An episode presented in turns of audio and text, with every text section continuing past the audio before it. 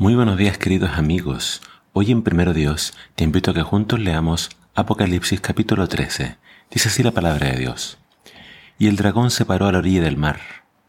Vi entonces que una bestia surgía de las aguas del mar. Tenía siete cabezas, diez cuernos y diez coronas sobre sus cuernos. Y en cada una de las cabezas tenía escritos nombres que insultaban a Dios. Parecía un leopardo, pero tenía pies de oso y boca de león el dragón le entregó a la bestia el poder, el trono y la gran autoridad que poseía. Una de las cabezas de la bestia parecía herida de muerte, pero sanó. El mundo, maravillados de semejante milagro, siguió a la bestia. Adoraron al dragón, que le había dado el poder a la bestia, y asimismo adoraron a la bestia. ¿Quién como la bestia? exclamaron. ¿Quién podrá pelear contra ella? A la bestia se le permitió que dijera blasfemias contra el Señor y también se le dio autoridad para actuar por 42 meses, durante los cuales blasfemó contra el nombre de Dios, de su morada y de los que habitan en el cielo. La bestia también recibió poder para pelear contra el pueblo de Dios y vencerlo, y se le dio autoridad para gobernar a todas las naciones de este mundo. Y la adoraron todos los seres humanos cuyos nombres no estaban inscritos desde la creación del mundo en el libro del Cordero que fue sacrificado. El que tenga oídos, escuche bien. El que deba ir preso, caerá preso. El que deba morir espada, morirá a filo de espada. Aquí se verá la paciencia y la fidelidad del pueblo santo. A continuación vi que otra bestia surgía de la tierra, con dos cuernos semejantes a los de un cordero, pero con una voz como la del dragón. Poseía la misma autoridad de la primera bestia, en presencia de ésta, y exigió que el mundo entero adorara a la primera bestia que había sido sanada. Los milagros que realizaba eran increíbles. Podía, por ejemplo, hacer que cayeran del cielo llamaradas de fuego ante los ojos asombrados de la humanidad. Y con los milagros que podía realizar en presencia de la primera bestia, engañó a la humanidad y ordenó que esculpieran una estatua de la primera bestia que había estado herida y revivió. Luego se permitió transmitir vida a la estatua y hacerla hablar.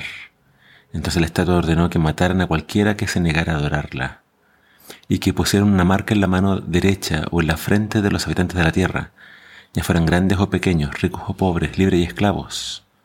Nadie podía comprar ni vender si no tenía aquella marca, que consistía en el nombre de la bestia o el número de su nombre. Aquí se debe usar la sabiduría. Dicho nombre es el de un ser humano, es 666. En el capítulo de hoy vemos descrito en detalle esta guerra que el dragón hace contra la iglesia del tiempo del fin. Y Satanás va a usar a dos poderes que se lo representan a través de estas bestias. El lenguaje del capítulo 13 eh, toma muchas imágenes del libro de Daniel capítulo 7. Así que si quieres entender bien este capítulo deberías estudiar Daniel 7. Pero vamos a tratar de resumir eh, a qué se refieren estos poderes. Dice que el primer poder eh, surge del mar y es una amalgama, una combinación de diferentes animales. Pero lo más destacable de, esta bestia es lo siguiente. Dice que blasfema contra Dios. Dice que le hace la guerra al pueblo de Dios y los vence. Dice que actúa por 42 meses. Y dice que todo el mundo la adora y se va tras ella.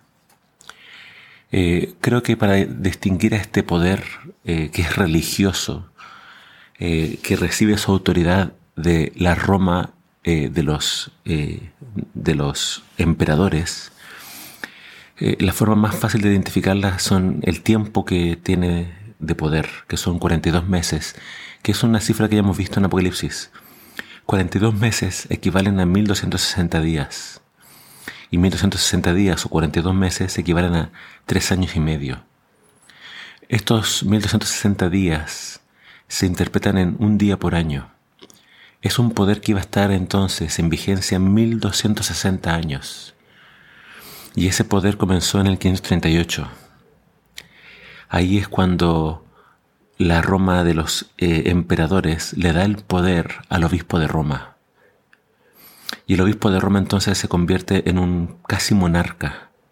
Recibe su autoridad de Roma. y digamos un poder religioso que durante toda la Edad Media persiguió al pueblo de Dios, a quienes se lo pusieran. ¿Por qué dice acá que blasfema a Dios? Porque durante la Edad Media la Iglesia hizo varias cosas en contra de la palabra de Dios.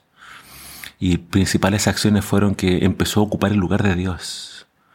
Los papas durante la Edad Media empezaron a, a decir cosas muy grandes, como que ellos tenían la autoridad de perdonar pecados, o como que ellos representaban a Cristo en la tierra todas, son todas declaraciones blasfemas contra Dios.